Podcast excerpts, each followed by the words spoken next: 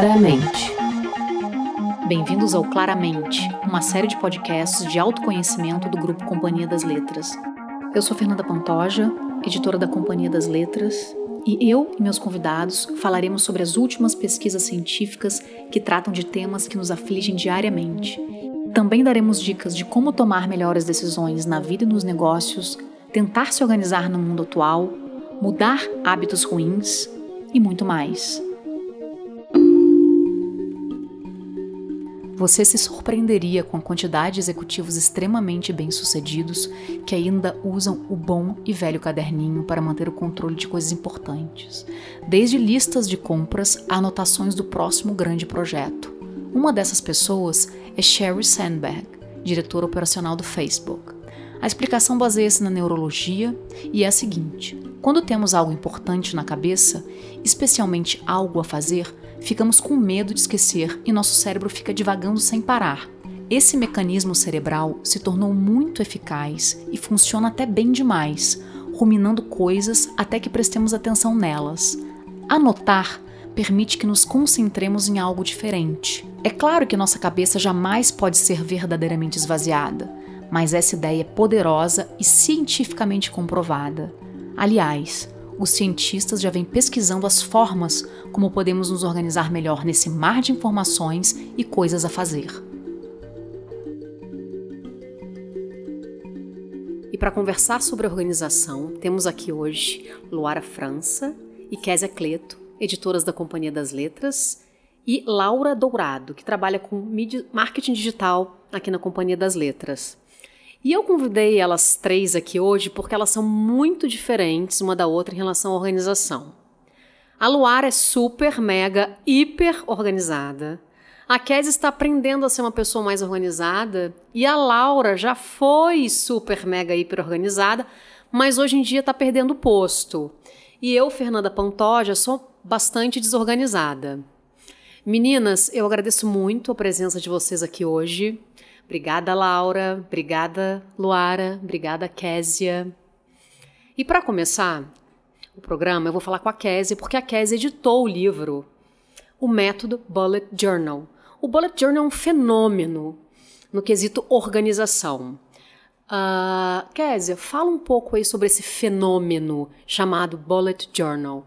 Bom, é um fenômeno mesmo, é, tomou conta das redes sociais, tem muita matéria, muita é, lista feita como melhorar o seu bullet journal, como o bullet journal vai mudar a sua vida. E ele é um método de organização e de fazer anotações que ganhou muita popularidade, especialmente na internet, virou viral, digamos assim, é porque dá para ser muito facilmente adaptado e aí as pessoas começaram a postar no Instagram, especialmente com a hashtag é, Bujo, que é a abreviação de Bullet Journal, ou então hashtag Bullet Journal mesmo. E o criador desse método é o Carol Ryder. E aí a gente então lançou no final do ano passado o livro O Método Bullet Journal que ele escreveu. Mas ele já tinha criado esse método há muito tempo e é uma solução que ele foi encontrando de reunir é, lista de tarefas, com agenda, com projetos, um jeito dele se organizar, porque ele sofre com déficit de atenção e ele sempre achava difícil é, manter datas lembradas de todos os afazeres e ao mesmo tempo, às vezes, a agenda ou o celular não resolvia inteiramente tudo que ele precisava. E aí, esse foi um jeito dele reunir todos os as necessidades que ele teria de se organizar, de se planejar, de propor o que vai vir na, na vida dele num só lugar e no, de uma forma analógica. E acho que isso também faz parte do fenômeno, né? Que numa era que a gente está tão conectado, tem tanto aplicativo para tudo, é, você parar para anotar as coisas acaba sendo novidade e, e acaba sendo uma, uma coisa até mágica, que daí quando você começa a fazer, você fica, nossa, agora minha vida está resolvida mesmo. Então, é, acho que o fenômeno tem muito. É, é meio que essa é, tempestade perfeita de as pessoas buscarem alternativas analógicas com é, vidas cada vez mais caóticas, e daí você ironicamente, tirar uma foto do seu bullet journal analógico e postar na rede social. É bem irônico mesmo, né? Luara, você que aqui agora é a participante super mega hiper Não, tô, tô me sentindo aqui agora. Maravilhosa. Como este método mudou a sua vida? Que já era organizada e agora, com o Bullet Journal, ficou ainda mais? Ficou mais organizada e mais bonita. Não, mas é, é o seguinte, eu sempre fiz lista das coisas e, enfim, ah, eu tenho que fazer isso, vou botar uma lista. Uma lista de coisas que eu tenho que comprar, uma lista de coisas que eu tenho que fazer, uma lista... Só que não eu vivia num mundo de várias listas em vários lugares. Então, essa ideia do bullet journal de colocar tudo em um caderno só foi muito boa para mim. E também essa ideia de que você pode ir formando o seu caderno conforme você for precisando dele. Então, essa semana eu tô com mais coisa para fazer, então ah, eu vou ter mais folhas essa semana. Não é como uma agenda tradicional que você tem exatamente a mesma quantidade de espaço para escrever em cada dia. Porque os dias são diferentes, você faz coisas diferentes. Então eu acho que para mim funcionou muito por conta disso, de ser uma coisa que pegava tudo que eu anotava e colocou em um lugar só. Essa, essa ideia me agradou muito, foi muito legal. Você antes tinha vários caderninhos, vários bloquinhos? É, eu tinha muito bloquinho, fazia muita lista no telefone, é, sabe, tipo aqueles aplicativos de nota, assim, no telefone sempre tinha alguma lista, alguma coisa. E isso acaba perdendo. Que, e daí vai muito também numa coisa que o David Allen fala no GTD, que é que você tem que tirar as coisas da sua cabeça, mas colocar num lugar que você sabe que você vai olhar de novo. Explica GTD para quem ah, nos ouve. É, Get Things Done, que é o método que o David Allen criou e para você conseguir fazer mais coisas na sua vida. Não ser uma pessoa mais produtiva, mas fazer as coisas em menos tempo e se preocupar menos, que é uma ideia que muito me agrada. É, então a ideia é essa, que você tem que colocar as coisas numa lista que você vai olhar, que você vai saber, que você vai, que o seu cérebro vai conseguir ficar tranquilo sabendo que aquilo está anotado em algum lugar. Você não precisa lembrar disso o tempo inteiro. Que é uma coisa que o David Allen fala que o seu cérebro é para ter ideias, não para guardar informações. Laura, você que já foi uma pessoa muito organizada como nossa amiga Luara, fala pra gente de porque eu sei que você usa muito bullet journal ainda, né? Ainda faz parte da tua vida, já faz parte da tua vida há um bom tempo, né, Laura? Conta pra gente, é, completa mais completa a fala do, da Luara, assim, de que forma é, o Bullet Journal mudou a sua vida? É, então, a, a minha, minha história com cadernos e agendas vem de muito tempo. Desde que eu era criança, eu tinha um fascínio assim com agendas, principalmente se fossem bem bonitas e tal. E aí eu lembro quando eu era criança, eu, eu tinha minha agenda e aí eu anotava lá, duas da tarde, fazer o dever de casa, três da tarde limpar meus óculos. Eu adorava fazer esse planejamento. Isso é muito fofo, Laura. Muito lindo. Pois é, porque eu lembro que os meus pais sempre pegavam no meu pé que eu, eu uso óculos desde muito pequena, né? E aí o meu óculos estava sempre sujo. Eles falavam, você tem que lembrar de limpar. E aí eu tive esse, esse, essa iluminação. Eu vou anotar na minha agenda para eu lembrar de limpar o meu óculos. Enfim, Aí, conforme eu fui crescendo, eu fui pegando um pouco de raiva de agendas, porque elas são muito padronizadas, né? Você tem, como a Luara falou, você tem lá uma página para cada dia, e aí você não tem direito a uma visão geral. Então, eu fui meio que deixando de usar por conta disso, porque eu não conseguia me adaptar bem a esse padrão que já vinha ali na agenda. E por outro lado, se eu pegasse um caderno em branco, eu era liberdade demais, eu não ia saber como organizar ele. É, mas aí, em 2015, mais ou menos, quando eu comecei né, no meu primeiro emprego aqui na editora, eu conheci o método Bullet Journal através da Luara. E aí é, eu me interessei muito por conta disso, né? Por ser uma mistura de várias coisas, uma mistura de agenda, uma mistura é, de diário com calendário e tudo mais. E existia ali um, um método, um, um, uma forma de organizar que eu poderia seguir e ir adaptando para o meu dia a dia, né? Então, desde então eu comecei a usar, não parei mais. E para mim, assim, foram muitos, isso trouxe muitos benefícios. Acho que o principal deles é me ajudar a ficar mais focada, porque vocês sabem como é que é, né? A gente chega para trabalhar, a gente liga o computador e aí você começa a fazer uma tarefa. E aí chega um e-mail, aí você dá uma olhada no e-mail, aí você lembra que tem uma coisa que você tem que pesquisar. Aí de repente você está com 10 abas abertas e 5 e-mails meio redigidos e, e a sua tarefa você largou de lado. Então, ter esse caderno, esse papel, essa coisa analógica com a minha lista de tarefas me ajuda muito a manter o foco, a, a voltar e me concentrar em uma coisa de cada vez. Outra coisa que para mim é muito importante é a questão de registrar tudo que eu fiz e, e ver como que eu usei o meu tempo. Porque às vezes as nossas tarefas não, não param, né? Você termina uma e surge outra, então às vezes eu ficava com a sensação de que eu passei o dia fazendo um monte de coisa, mas na verdade eu não trabalhei nada. Mas aí quando eu vou olhar o meu registro, eu consigo acompanhar e ver tudo que eu consegui concluir, o que eu comecei e tudo mais. Isso para mim é bem importante. Ô, Laura, vou aproveitar para você continuar. Vou fazer uma pergunta para você agora, mas eu quero que a Késia e a Luara respondam também.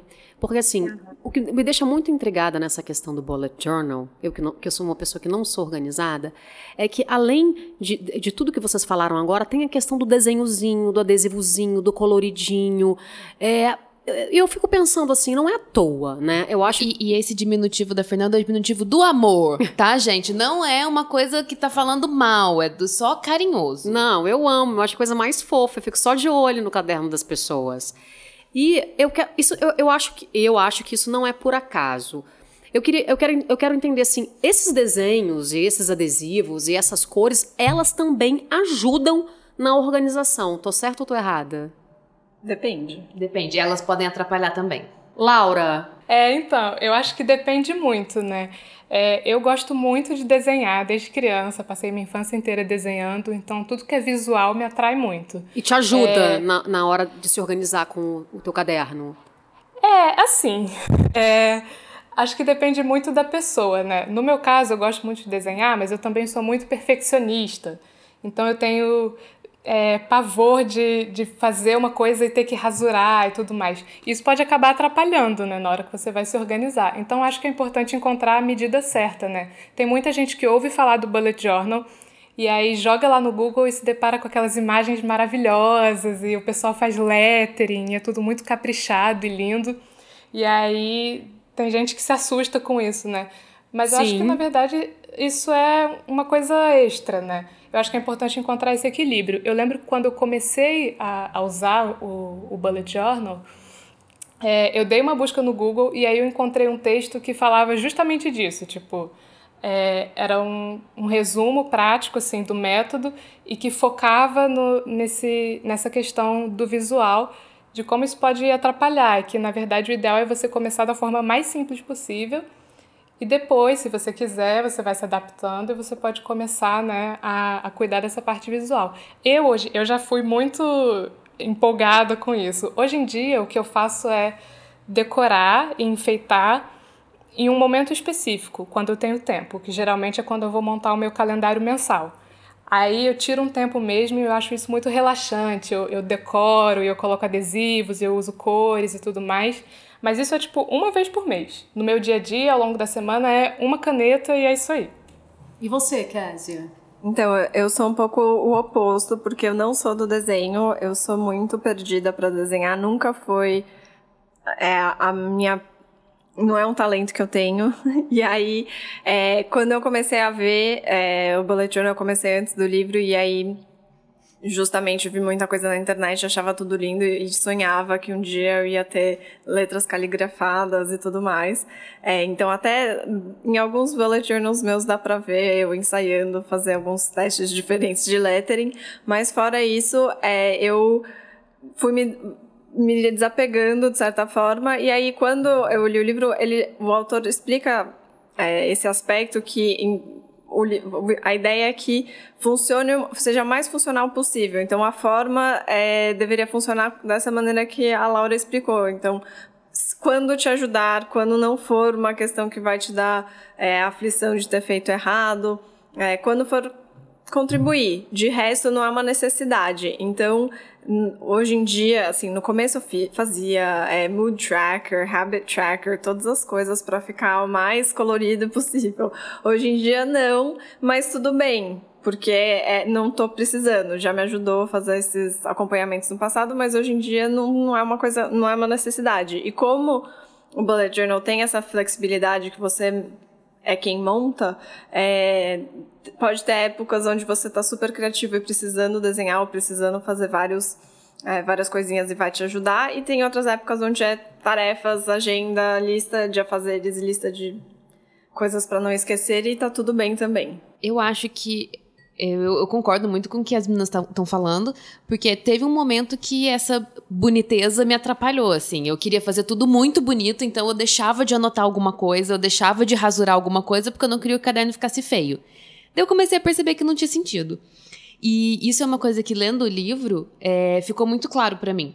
Porque eu descobri o Bullet Journal tem bastante tempo, com um vídeo do, do criador, né, que ele postou no YouTube. É um vídeo muito simples, e ele usa uma caneta preta, é um caderno simples e, não, e tudo é, é, muito funcional. E daí eu fui falando, não, isso é muito legal, mas eu posso fazer isso também, eu posso fazer aquilo também, e eu posso fazer aquilo outro também. Daí chegou uma hora que eu falei, o que, que eu tô fazendo? E daí foi a hora que eu li o livro e eu voltei a fazer tudo. Nossa, eu preciso compartilhar uma coisa. É, eu, eu, comecei a usar lá por volta de 2015, né? E aí eu li o livro O Método Bullet Journal no ano passado. E aí, assim que eu terminei de ler o livro, eu abri uma página nova no meu Bullet Journal e criei uma coleção chamada Bullet Journal, onde foi que eu errei. Isso é maravilhoso, Laura. Você é, conseguiu descobrir onde você tinha errado? Ah, descobri, fiz a lista imensa de várias coisas. Não é exatamente errado, né? Mas eu vi que, que o propósito da coisa e o potencial era muito maior e muito melhor do que eu estava fazendo. É, né? era, era absurdo, assim. É, a minha ex-namorada, ela é calígrafa também, né? Ela, ela, é tipógrafa e calígrafa. E eu só pedia para ela escrever os títulos para mim, porque eu queria que o meu caderno ficasse muito bonito. Então eu escrevia de lápis, chegava em casa, pedia para ela escrever bonito. Não, não faz sentido, sabe, fazer isso. Too much. É, eu, eu, eu, me perdi na, na boniteza em algum momento, mas agora eu voltei. Eu voltei a usar as mesmas, os mesmos bullets que o autor usa, tudo certo, tudo voltou à normalidade. Késia, você vai dar uma dica pra gente, certo? Isso, eu vou dar uma dica então de como usar é, esses diferentes jeitos de organizar a sua mente. E aí é uma dica que pode ser, que tá no livro do Bullet Journal, mas pode servir para qualquer método. Que é um exercício que ele propõe logo no começo e inclusive ele fala, olha, pode fazer numa folha de papel que ainda não for o seu bullet journal para você não ficar aflito se você errar, não tem problema. E aí a dica é de fazer, de fazer três colunas então no papel, uma sobre o que você está fazendo, aí em seguida uma o que você deveria estar fazendo e, o, e a última o que você gostaria de estar fazendo. É, que é um jeito de, de pegar essa questão do foco e de organizar tudo que, tá, que a gente está tentando lembrar e não, não, deixar de fazer e ser produtivo e tudo mais, mas colocar um pouco de prioridade e alinhar um pouco os seus próprios objetivos, porque, claro, não tem como deixar de vir para o trabalho, nem como deixar de pagar boletos, mas é, a parte de, às vezes você, as, as, a gente se pega nessa coisa tipo, ah, Queremos responder e-mails, vamos responder e-mails. E-mails não é a coisa mais produtiva da vida e nem às vezes a mais necessária. Então, às vezes é mais importante você resolver aquela tarefa ou é, terminar uma questão que de fato precisa da sua energia do que responder um e-mail falando, ah, ok, ou qualquer coisa assim. Então, é, é, interessante e também isso pode ajudar porque às vezes a gente tem aquele objetivo mais distante. Então ele dá bastante o exemplo no livro de é, aprender uma nova língua. E isso não é uma coisa que você vai conseguir fazer da noite pro dia, mas se isso sempre tá um dia eu vou e você nunca pesquisa aulas de outras línguas, você realmente vai, vai ficar mais difícil você chegar lá. Então, nesse gostaria também pode ter esses objetivos que às vezes a gente tem, então, sei lá, viajar mais ou aprender a cozinhar, desenvolver outras habilidades, etc. E aí, como que a gente pode trazer essas coisas do gostaria para o que estou fazendo hoje em dia? Não, e é muito isso de você perceber a importância das suas tarefas também, eu acho legal. Que como a ideia é você anotar o que você vai fazer em um dia, e daí se você não fez aquilo em um dia, você coloca uma setinha pro dia seguinte, eu comecei a perceber que tinha tarefas que eu ficava três semanas colocando no dia seguinte, no dia seguinte, no dia seguinte. Até que uma hora eu pensei, ou eu faço, ou eu risco isso você... e nunca mais vou fazer. Porque Mas não é, faz sentido, é isso, você vai você levando vai vendo aquilo. que às vezes a gente tem tarefa que a gente só se colocou porque meio que pra ocupar o tempo. Tipo, ai, tá aí essa tarefa, posso fazer. Mas, mas não eu preciso. Não preciso. Não Ou então, é? tipo, outra pessoa pode fazer, não preciso ser eu. Então, isso também foi muito importante. E outra coisa que a Laura falou que eu achei muito legal é que você tem um registro do que você fez no dia. É porque a sensação que você trabalha, trabalha e não tá saindo do lugar é muito comum. Então, acho que você vê isso é muito, muito legal. Bom, a gente está aqui falando de bullet journal, mas isso tudo é ciência. Tem toda uma ciência por trás.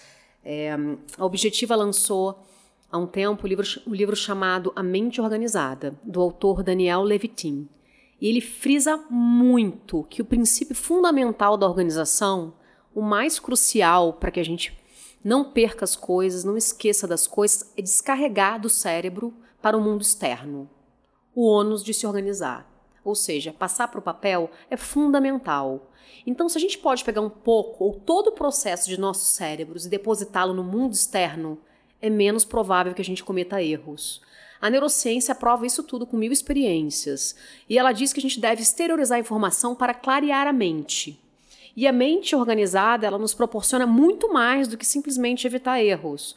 Ela nos capacita a fazer coisas e a ir a lugares que de outro modo nem imaginaríamos.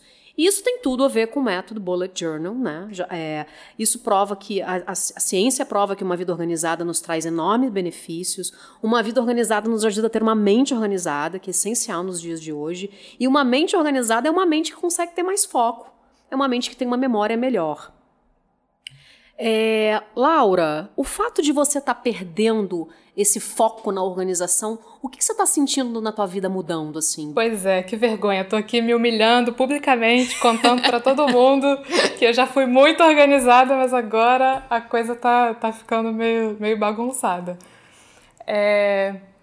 Bom, acho que o, o, principal problema que eu tô sentindo assim no momento é porque assim é, a vida vai mudando, né? E e aí esse ano surgiram muitas demandas novas. E aí acho que o principal problema no momento para mim é que eu tô reagindo muito mais do que planejando. E isso é uma coisa que é, o Carroll frisa bastante né, no, no livro dele, que o método Bullet Journal é uma coisa que te ajuda a ficar no controle, né? A estar tá meio que um passo à frente. Você se organiza e você faz planos e você segue esse roteiro é, isso tira você do piloto automático, né? Eu acho que eu estou perdendo agora um pouco essa medida, porque surgem demandas e eu vou reagindo e atendendo às demandas, e aí o planejamento mesmo está ficando um pouco de lado. Ô, Luara, eu queria que você ajudasse a Laura um pouco. Dá uma dica para a Laura, dá uma dica para mim. Não, mas é eu que não tenho organização e a Laura que está perdendo. Você, Fernanda, eu não sei mais o que te dizer. Você, eu não sei que dica dar, eu não sei o, o que fazer mais com você, entendeu? A gente já passou por um momento muito importante da nossa vida quando a gente dividia a mesa, eu e Fernanda, envolvendo um polenguinho e uma gaveta que não fechava, que foi muito, muito, muito significativo. Você desistiu de mim, eu desisti Lara, naquele momento.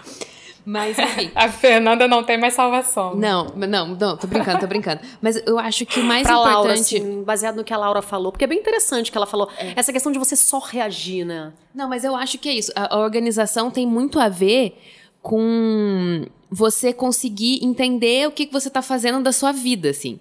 Então, se você passa por uma grande mudança no trabalho, ou se você tá na a sua vida pessoal tá toda caótica, é mais difícil você ser organizado porque você não sabe o que você está fazendo. É, eu estava até brincando com a Laura esses dias que é, é, decidir quais vão ser as pastas do seu e-mail é, um, é uma decisão muito difícil, porque significa decidir como você vai dividir o seu trabalho. Significa é entender quais são a, as categorias e as subcategorias dentro daquilo. Então, a organização no trabalho também tem a ver com isso, entender quais são as suas funções, quais são as funções mais importantes, quais são as que podem ser feitas depois. Então, acho que a organização ela ajuda com tudo isso. E a principal coisa para, eu acho, para quando você está nesse momento de tensão e, e não saber muito bem se organizar, é você escrever tudo que você está fazendo durante o dia. É, escrever e falar, é, olha, isso, eu, hoje eu fiz isso, eu respondi e-mail, eu é, tive reunião, eu tive que sair para comprar não sei o que, eu tive que ligar para não sei quem. E depois de um tempo, você vai começar a ver padrões nisso, você vai começar a conseguir se programar. Ah, não, eu tenho muitas ligações, então eu tenho que reservar um dia, toda quinta-feira eu vou passar o dia inteiro no telefone. Ou é, eu tenho que responder muito e-mail, então eu vou ficar duas horas toda manhã antes de começar a trabalhar respondendo e-mail. Não sei, você vai desenvolver o seu método. Mas eu acho que para isso é importante que você anote o que você faz, para você saber quais são as suas funções. Fez sentido? Fez sentido. A gente falou aqui desde o início do Bullet Journal, a gente falou sobre externalizar informações. mas existem momentos em que a gente não consegue externalizar. E existem vários métodos é, para a gente conseguir externalizar a informação sem anotar. Ou seja, descarregar um pouco o nosso cérebro, mas sem anotar. Ou seja, é, facilidades que a gente pode aprender para nos organizar e sem papel. Sem papel, porque nem sempre o papel está à mão. À mão. É, normalmente, pessoas organizadas têm uma memória melhor. Fato. Por quê? Porque o cérebro está mais livre, digamos assim. E uh, o, o, Daniel, no livro A Mente Organizada, ele fala uma coisa muito legal, que acontece muito comigo, eu acho que todo mundo, de certa forma, vai se identificar. Como é difícil você gravar o nome de uma pessoa quando te apresentam. Ah, essa aqui, olha, eu vou te apresentar aqui a fulaninha. Principalmente quando você está numa festa, você está numa reunião de negócios, assim, que você está pensando em outras coisas, você está com outros objetivos, é muito difícil gravar um nome. Por quê? Por que, que a gente não grava o nome? Porque normalmente a gente está realmente pensando o que essa pessoa vai achar de mim, a gente está tentando, olhando para outras coisas, pensando o que ela vai achar de mim, será que eu estou bem, o que será que eu vou falar para ela, de onde ela vem, quem ela é. E a gente foca em qualquer coisa, menos no que a outra no pessoa nome falou. da pessoa. O nome. Então, e tem, e tem truques, aquela coisa. Tem, tem muitos truques para você memorizar o nome da pessoa. A primeira coisa, você tem que olhar a pessoa no rosto. Né? Ah, essa aqui é o Roberto olha a pessoa, o Roberto no rosto. Tenta fazer alguma, alguma conexão, tipo Roberto, o nome de um grande amigo meu, Roberto, o nome do meu pai, Roberto, o nome do meu filho. Isso você vai perder cinco segundos. É, é, é só você tentar assim. A próxima vez que alguém é, é apresentar uma pessoa nova para mim, eu vou focar no nome, eu vou focar no rosto da pessoa durante cinco segundos. Eu vou tentar fazer uma conexão, o nome dela com alguém que eu conheça, ou que me traga alguma lembrança. Faz sentido para vocês isso? Eu acho que faz sentido para mim e mas ao mesmo tempo eu fico completamente desesperada quando tem alguma coisa na minha cabeça e eu não posso anotar. Mas você tem alguma técnica? Você já criou alguma técnica? Não, eu fico é, é, isso de fazer conexões e fica, mas eu fico pensando na coisa sem parar, assim. Então, alguém me falou de um livro esses dias. Na quinta-feira eu saí para jantar e alguém falou de um livro e eu queria, só que eu não queria pegar meu celular no meio do jantar para escrever o nome do livro. Então o que, que eu fiz? Eu fiquei pensando, daí toda hora no, a conversa dava uma esfriada, eu ficava pensando, ah, o livro chama tal, o livro chama tal, não posso esquecer. A conversa dava uma esfriada, voltava, o livro chama tal, o livro chama tal. Só que isso fez com que eu não tivesse 100% atenta na conversa até eu conseguir pegar o telefone e anotar o nome do livro. Então eu acho que é legal, mas eu tenho um pouco de dificuldade de fazer essas, essas conexões. E você, Laura? É, eu acho que eu não tenho nenhuma técnica específica assim para memorizar não. É, mas assim, coisas do dia a dia, é, tipo onde colocar a carteira, a chave e tudo mais, é, isso eu tenho tudo bem certinho, assim, aquela coisa de colocar sempre exatamente no mesmo lugar. Tanto que eu fico super no piloto automático. Eu ia falar sobre eu isso sempre... agora. pois é. é assim, eu dificilmente perco coisas, porque é sempre, sempre, sempre eu, eu, coloco no mesmo lugar e tiro e coloco exatamente no mesmo bolso da minha mochila e tudo mais. É, mas assim, para esse tipo de informação que, que eu não tenho como anotar em nenhum momento e tudo mais, é, eu acho que eu sou muito visual, assim, principalmente com essa coisa de, de ter o caderno, a agenda e anotar e tudo mais. Então, às vezes eu meio que visualizo, tipo, alguém fala uma, uma coisa que vai acontecer numa data e eu não tenho como anotar, e aí eu meio que imagino na minha cabeça a folhinha do meu calendário e aquele dia. Muito bom então, isso. acho que isso me ajuda um pouco. É, e essa coisa de, de escrever, registrar tudo, realmente ajuda na, na, na memória, assim, de coisas da vida até, né? É, como eu anoto coisas que acontecem no meu dia às vezes acontece de ter uma conversa entre amigos e tudo mais, alguém fala, ah, lembra daquela vez que a gente fez tal coisa? E ninguém lembra exatamente quando foi e tal. E aí eu, eu meio que naturalmente lembro, porque eu, eu tive essa tarefa lá de escrever na minha agenda. Então eu lembro, ah, foi no mês tal do ano tal. É, acho que isso ajuda bastante. E isso é muito doido, como algumas pessoas realmente são muito mais visuais do que as outras, assim. É, quando a gente estava fazendo aquele livro Redação Infalível, da Débora Ladin, também da Objetiva, que ela fala sobre métodos de estudo e como alguns estudantes aprendem de um jeito ou de outro tal. É, tava falando sobre isso, que como alguns estudantes lembram da cor que eles grifaram o caderno na hora da prova. Eu nunca, eu, eu, nunca fui essa pessoa, eu sou zero visual, assim. Eu nunca lembro da cor das coisas ou do formato das coisas. Eu lembro muito mais do conteúdo. É muito, é muito engraçado como isso é diferente. Muito, cada pessoa, né? Essa coisa de lembrete visual me lembra muito post-it. Eu sou a rainha dos post-its, eu uso muito. A Laura é mesmo, eu fico até nervosa, porque eu tenho medo daquilo cair, voar, perder a cola. Só que tem uma coisa que acontece comigo, que eu não sei se acontece com outras pessoas, é que eu me acostumo demais com post-it. Tipo, ele devia estar tá ali para me incomodar, só que aí ele vira parte da paisagem e eu deixo de enxergar o post-it. Isso então porque ele é amarelo fluorescente, né? Pois é, e aí você cola ali, sei lá, no seu monitor um post-it de uma coisa. Nossa, rapidinho ele vira parte da paisagem para mim. E eu, eu, deixo de, de usar ele como um lembrete chamativo visual, né? É, você falou da questão da chave, né, Laura?